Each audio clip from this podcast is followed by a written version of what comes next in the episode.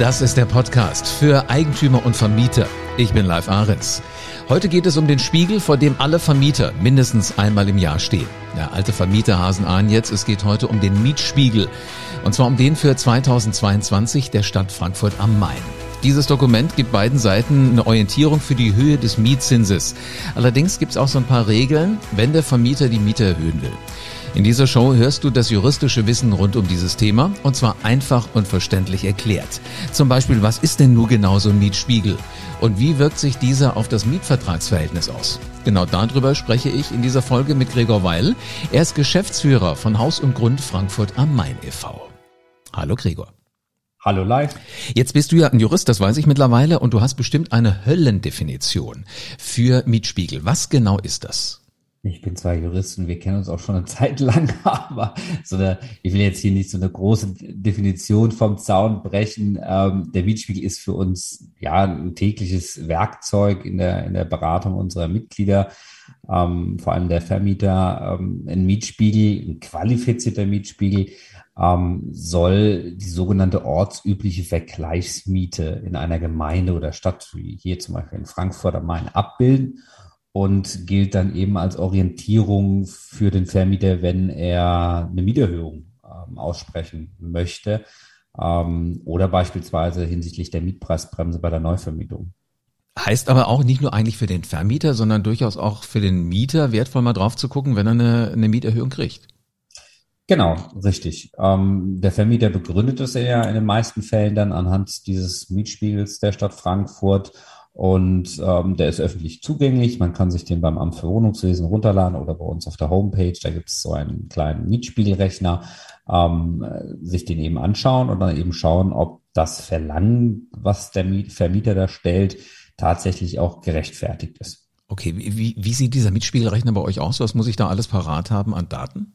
Da gibt's verschiedene, also fängt, fängt immer an mit dem Baujahr des Hauses und der Wohnfläche der ähm, entsprechenden Wohnungen und dann gibt's da eine ganze Menge Zu- und Abschläge, die äh, im Prinzip die Ausstattung der Wohnung ähm, beschreiben. Also zum Beispiel hast du ein neues Badezimmer bekommen oder hat das Badezimmer Doppelwaschbecken, gibt es einen Balkon dazu, was hast du für Fußbödenbelege, wo befindet sich die Wohnung, also die Lage, man sagt ja immer Lage, Lage, Lage ist entscheidend, mhm. tatsächlich auch so. Ähm, da gibt es ähm, erhebliche Unterschiede. Das heißt, wenn du zum Beispiel dann die Wohnung ähm, im Innenstadtgebiet hast, hast, dann hast du einen höheren Zuschlag noch dazu, als wenn du jetzt am Rande der Stadt ähm, dein Haus stehen hast. Und so klickst du dich dann eben durch diesen Mietspiegel oder bei uns durch diesen Rechner und hast zum Schluss eine verlässliche Aussage über diese ortsübliche Vergleichsmiete, bis zu der du dann halt auch ähm, eine Erhöhung verlangen kannst als Vermieter. Finde ich sehr clever. Schön und einfach. Jetzt, ja. jetzt gibt's ja bei diesem Mietspiegel aber doch unterschiedliche, also ganz so einfach klingt's dann doch nicht. Es gibt unterschiedliche Werke.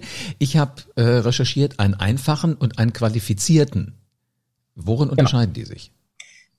Ja, der Qualifizierte, wie er hier in Frankfurt ist beispielsweise, der wird mit ähm, einem Institut äh, tatsächlich erstellt. Also Stadt Frankfurt ähm, beauftragt dann ein wissenschaftliches Institut und die gehen da richtig ja, mit gro ganz großem Aufwand dran. Man muss sich überlegen, ähm, da werden allein circa drei bis 4.000 Interviews mit Mietern und Vermietern geführt. Ähm, und diese Interviews sind nicht kurz, sondern die sind richtig lang. Also wenn man sich den Fragebogen anschaut, den könnten wir beide jetzt als ungeübte Interviewer nicht unter anderthalb, nicht unter anderthalb Stunden ähm, durch Fragen. Also da sind wirklich äh, Fragen drin, da muss man teilweise nachmessen. Also Interviewer, die kommen dann auch zu dir in diese, in, in die entsprechende Wohnung und fragen dich dann ähm, lauter Sachen ab. Ähm, und daraus entsteht dann eben dieser Spiegel, ähm, was im Prinzip der Durchschnitt der, der Frankfurter Wohnung dann eben ist. Also das ist auch ein Prozedere, das läuft so über anderthalb Jahre musste da schon für einplanen, ja. Und äh, die Stadt gibt da auch ordentlich viel Geld aus. Das ist meistens ein siebenstelliger Betrag, der da Holla, okay. Mal, äh, laufen die dann im Grunde genommen mit eurem Mietspiegelrechner durch, durch die Wohnung und gucken sich das alles an und checken das alles? Ja, mit dem, mit dem Fragebogen tatsächlich. Also mit, mit, das ist mittlerweile alles ähm, natürlich irgendwie smart. Das machen die mit irgendwelchen Pads und dann äh, laufen diese Interviewer da rum und gucken sich das an. Also die gucken sich die genaue Ausstattung an. Und beispielsweise, wenn der Vermieter noch die Küche äh, stellt, dann messen die auch nach, wie lang die Arbeitsplatte ist und sowas. Ja, oh, um dann einen ganzen Datenbestand zu haben, also mhm. einen großen Datenbestand zu haben, um dann zu sagen, okay, dieses eine Merkmal beispielsweise, die Einbauküche könnte ein Zuschlag sein. So, und wenn das in einer bestimmten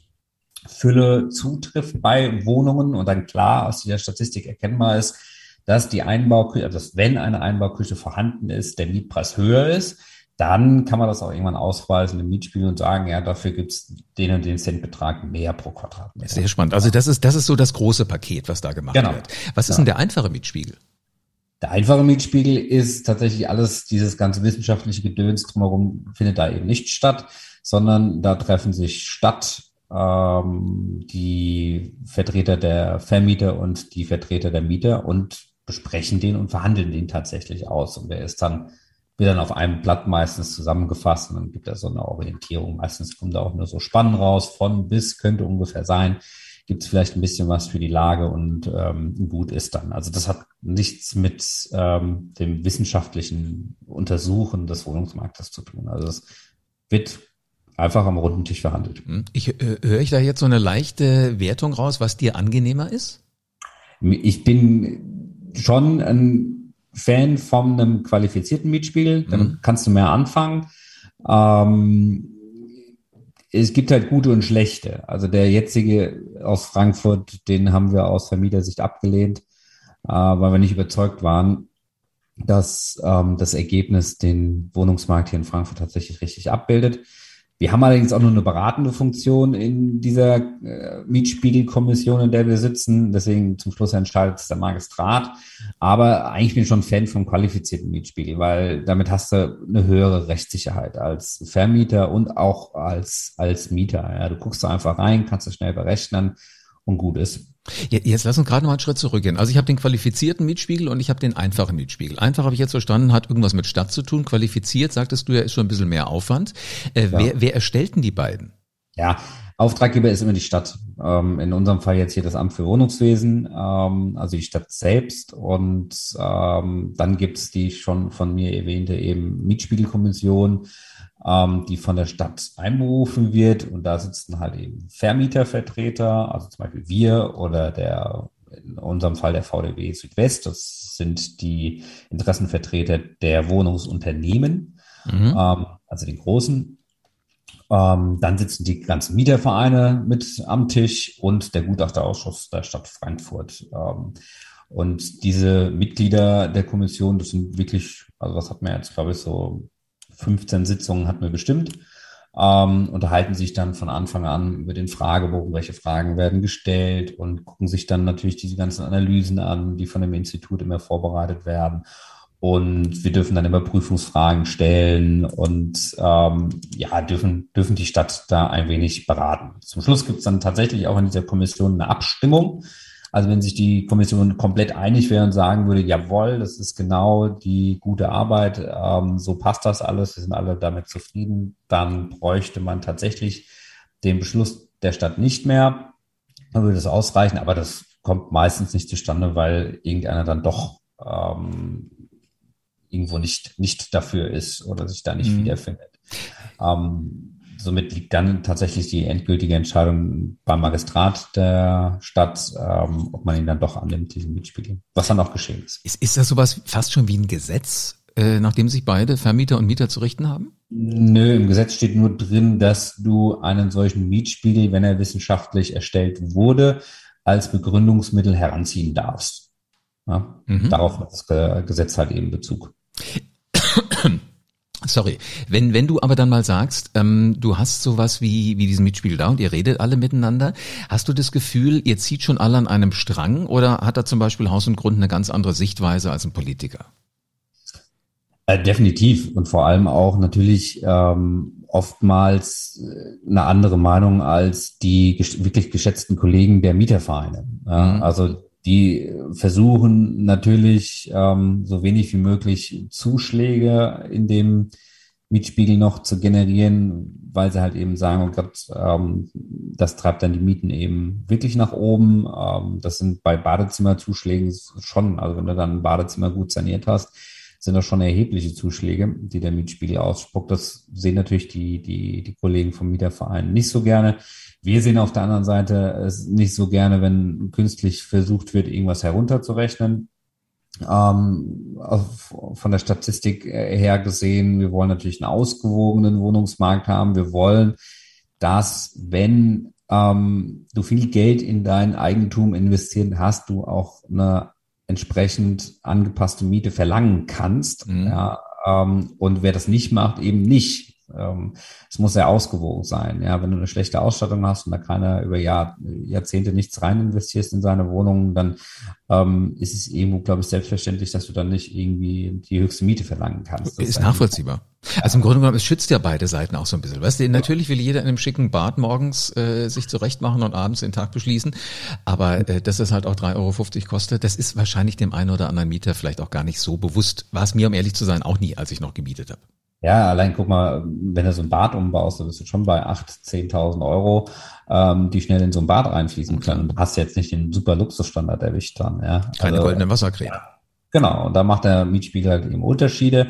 Und wenn du zum Beispiel noch das alte Stand-WC hast, muss man jetzt mal alle überlegen, ähm, wann hat einer das letzte Mal ein wirkliches Stand-WC gesehen? Normalerweise hängen die an der Wand. Mhm. Dann ist es halt ein Unterschied. So, mhm. und ähm, dann kriegst du halt nicht so viel dafür. Kann das denn sein, dass das irgendwann mal wieder sich dreht, weil es dann, ich weiß nicht, antik ist oder äh, ja. besonders wertvoll, ja. was so Denkmalschutz und sowas angeht? Ja, ja, auf jeden Fall. Also ähm, man kann das schon ableiten. Also vor einigen Jahren war beispielsweise es noch ein Zuschlag, wenn dein Badezimmer mindestens halb hoch gekachelt war. Jetzt musst du mal überlegen, wann ist denn das nicht der Fall? Ja, ja also ähm, mittlerweile ist es aber auch schon wieder, die top modernen Bäder haben manchmal gar keine Kacheln mehr, sondern haben bestimmte Oberflächen, die alles andere sind als gekachelt. Ja, also da mhm. siehst du dann schon manchmal, muss, das muss man schon ähm, dann bei diesem Fragebogen von Anfang an ähm, wirklich einfließen lassen. Wir hatten zum Beispiel auch eine riesen, riesen ähm, Diskussion über Vinylboden beispielsweise, was früher irgendwann total out war. Ja, mittlerweile hast du so Design-Vinylböden. Genau, genau. Sehen aus wie Parkett ja, häufig. Ja, sehen aus mhm. wie Parkett. Das musst du damit abbilden. Da musst du natürlich dann aufpassen, dass du nie irgendwie reinschreibst, ja, Vinylboden sind irgendwie Abschlag, gibt einen Abschlag und dann hast du auf einmal auf der anderen Seite aber diese ganz teuren Dinge auch damit drin. Also du siehst schon beim Mietspiegel so ein bisschen die, die Ausstattungstrends. Ja. Mhm. Ich warne allerdings davor, ähm, man sollte nie nach dem Mietspiegel quasi dann modernisieren. Also sagen, oh ja, jetzt gibt der Design-Vinylboden auf einmal einen Zuschlag, jetzt packe ich in alle meine Wohnungen noch Design-Vinylböden äh, ein. Das kann beim nächsten Mietspiegel wieder draußen sein. Ja, okay. Also wirklich, wirklich dann was machen, wenn es notwendig ist und dann gucken, wie genau. möchte ich das gern gestalten. Okay, ja. wenn ich jetzt als Vermieter da sitze und ich habe mir bei Haus und Grund äh, den Mietspiegel runtergeladen, wie, wie benutze ich den dann für die Mieterhöhung? Ja, also wichtig, wichtig ist, dass ähm, ich das meinem Mieter schriftlich gebe. Ich glaube, wir haben sogar schon mal eine Podcast-Folge darüber gedreht gehabt, mhm. über Mieterhöhungen, aber das nochmal kurz zusammenfassend. Ähm, ich muss immer mein Verlangen, mein Mieterhöhungsverlangen begründen. Und das mache ich halt eben in der Stadt Frankfurt, die einen qualifizierten Mietspiegel hat, mit dem Mietspiegel. Und dann muss ich ja so ein paar Formular, Formul, äh, Formalien beachten. Ja, also soll schriftlich sein. Ich muss natürlich das richtig einordnen in den Mietspiegel. Ähm, es gibt bestimmte Fristen, auf die ich zu achten habe. Das heißt nicht, dass ich jetzt heute am 31.10. Äh, schicke und du ab morgen, ab dem 1.11. irgendwie die neue Miete zahlen musst, ähm, sondern gibt es bestimmte Fristen. Und du musst aufpassen, dass wenn eben diese Zustimmung des Mieters nicht eingeht, ähm, dass du dann da auch hinterher bist, ne? weil da laufen dann auch kurze Fristen, die äh, bei, innerhalb derer du gegebenenfalls dein Mieterhöhungsverlangen dann auch gerichtlich geltend machen musst. Okay, also es wird schon spannend. Gibt es denn irgendwas, was jetzt speziell hier in Frankfurt zu beachten ist? In Frankfurt erstmal, dass es den Mietspiegel überhaupt gibt und dass man sich daran orientieren muss. Ähm, das Gesetz sieht ja noch andere Möglichkeiten zur Mieterhöhung vor. Ähm, da ist es dann meistens aber ein bisschen schwierig, äh, wenn es einen qualifizierten Mietspiegel eben gibt. Und ähm, darüber hinaus, äh, es gibt die sogenannte Kappungsgrenze, die sagt also, dass du zwar bis zur ortsüblichen Vergleichsmiete erhöhen kannst, allerdings maximal in Höhe von 20 Prozent alle drei Jahre. Und in Frankfurt ist das nochmal herabgesetzt äh, auf 15 Prozent. Also, dass du als Frankfurter Vermieter maximal 15 Prozent innerhalb dieser drei Jahre anhand der ortsüblichen Vergleichsmiete erhöhen. Ja, also ähm, ganz kritisches Thema, weil man natürlich daran aussieht, dass ähm, nicht alles, was sozial als sozialer Erfolg gefeiert wird, nämlich diese Herabsetzung der Kappungsgrenze tatsächlich wirklich aus meiner Sicht gerecht ist.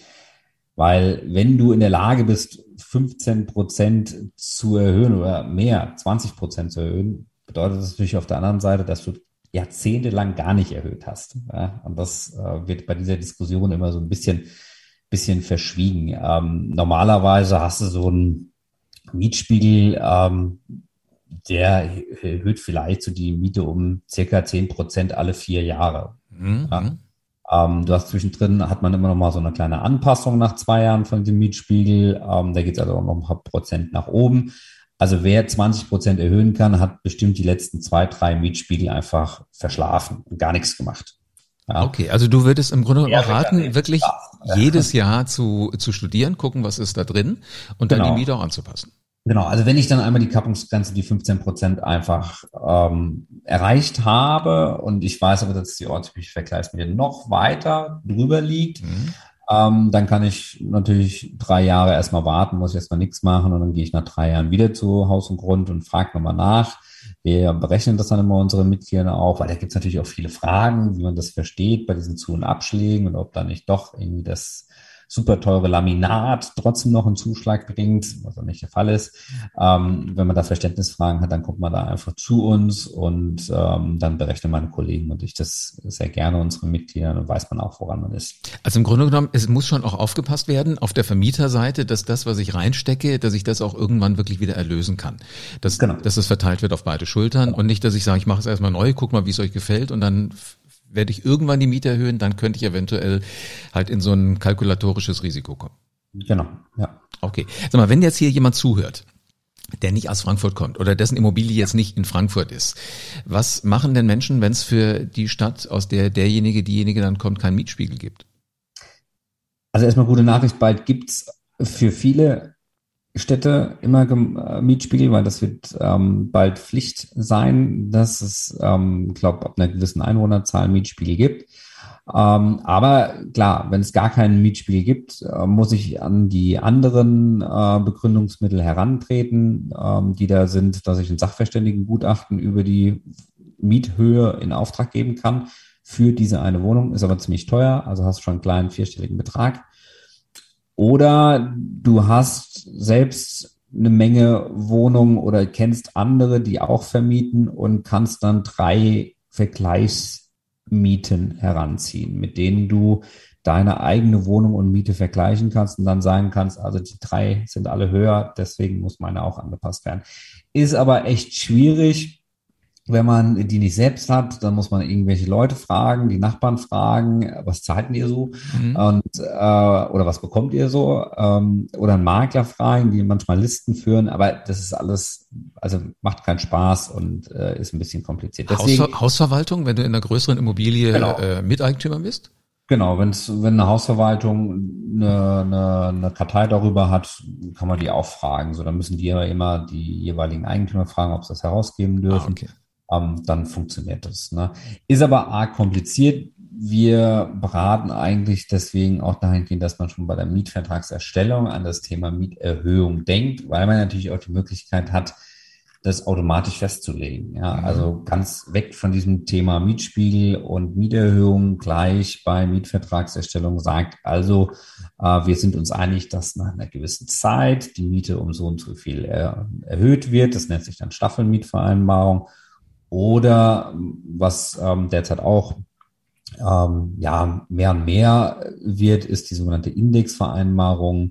Das heißt, ich äh, gucke mir die Inflation an und sage, daran möchte ich gerne die Miete orientieren. Für mich eigentlich der aller, allerfairste, ähm, die aller, allerfairste Möglichkeit, diese Indexmietvereinbarung zu machen. Ähm, klingt natürlich momentan wie die, wie die Goldgrube der Vermieter, weil wir halt eine Inflation von acht bis zehn Prozent haben. Aber ähm, wenn man sich da die letzten Jahrzehnte mal anschaut, war das doch immer sehr sehr, ähm, ja, sehr, sehr human. Also da haben wir ja nur über ein bis zwei Prozent Inflation im Jahr geredet. Ähm, und dass es halt jetzt eben alles auf einmal so teurer geworden ist und dass in Zukunft wird es auch wieder runtergehen. Deswegen bin ich schon immer ein Fan von der Indexmietvereinbarung, auch wenn das momentan ähm, natürlich ein bisschen schwer ist und viele auch Angst davor haben. Wobei ich bei unseren Mitgliedern momentan sehe, dass wenn die so eine Indexmietvereinbarung haben, dass die gar nicht diese hohen Inflationsprozente von ihren Mietern jetzt verlangen. Ja, also das ist irgendwie Quatsch. Die haben ja gute Mieter und wollen die auch behalten. Und Eben. wenn dann da jedes Jahr mit zehn Prozent Mieterhöhung kommst, dann weißt du, was passiert. dann suchen die sich irgendwann einen richtig netten. Genau. Kann ich auch verstehen, würde ich ganz genauso machen. Genau. Es gibt mehr Informationen, wette ich, also den Mietspiegelrechner und äh, kostenfreies wahrscheinlich auch Mieterhöhungsschreiben habt ihr garantiert vorbereitet, oder? Es gibt ähm, sogar in unserem Mitgliederportal, also wenn du ein Mitglied bei uns bist, ähm, bei uns deine Liegenschaft hinterlegt hast, dann hast du so ein vollautomatisches Tool im Mitgliederportal. Kannst du A, deine Miethöhe berechnen und B, dir direkt als äh, Export eine Word-Datei runterladen, mit dem du dann ein fertiges Wiederhörungsschreiben hast. Sehr cool. Danke ja. dir für eine spannende Podcast-Folge. Bitte. Es war mir wieder ein Fest. Also, man muss immer die Miete so ein bisschen im Auge haben, logischerweise als Vermieter, aber auch als äh, Vermieter natürlich. Es gibt den Mietspiegelrechner auf der Website von Haus und Grund, unbedingt einen Blick drauf werfen. Ähm, idealerweise hat man, wie das die Stadt Frankfurt hat, einen qualifizierten Mietspiegel, weil da kann man wirklich von ausgehen, da ist wirklich alles berücksichtigt worden, das passt. Da hat das Amt für Wohnungswesen so einen Zacken mehr gemacht als in der Stadt, wo es das nicht gibt. Wichtig ist, Mieterhöhung immer schriftlich. Es muss eingeordnet sein, idealerweise irgendwo in die Mietspiegel-Systematik. Und bitte achten auf Fristen. Also nicht, sobald ich den Brief schicke, ist am nächsten Tag gleich mehr Geld auf dem Konto. Da muss man schauen, wie das funktioniert. Es gibt eine sogenannte Kappungsgrenze, maximal 20 Prozent alle drei Jahre.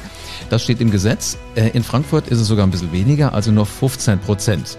Aber auch damit kann man ja, denke ich, wenn man gescheit kalkuliert hat, als Vermieter ganz gut leben. Oder es gibt diesen Index, auch da nochmal drauf gucken. Also am besten einfach mal anrufen, durchklingeln bei der Haus und Grund in Frankfurt und dann wird das alles wesentlich besser. Gregor Weil, Geschäftsführer von Haus und Grund Frankfurt e.V.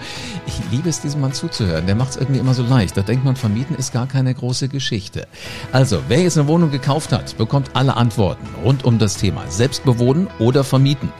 Die Experten bei Haus und Grund Frankfurt sammeln nämlich seit Jahren Fragen, von denen dieser Podcast lebt. Damit du aber jede Nacht ruhig schlafen kannst und auf dem Laufenden bleibst, abonniere diesen Podcast am besten jetzt und lass gerne eine 5-Sterne-Bewertung da. Dann wirst du immer alles direkt parat haben. In diesem Sinne, bis zur nächsten Folge vom Podcast für Eigentümer und Vermieter.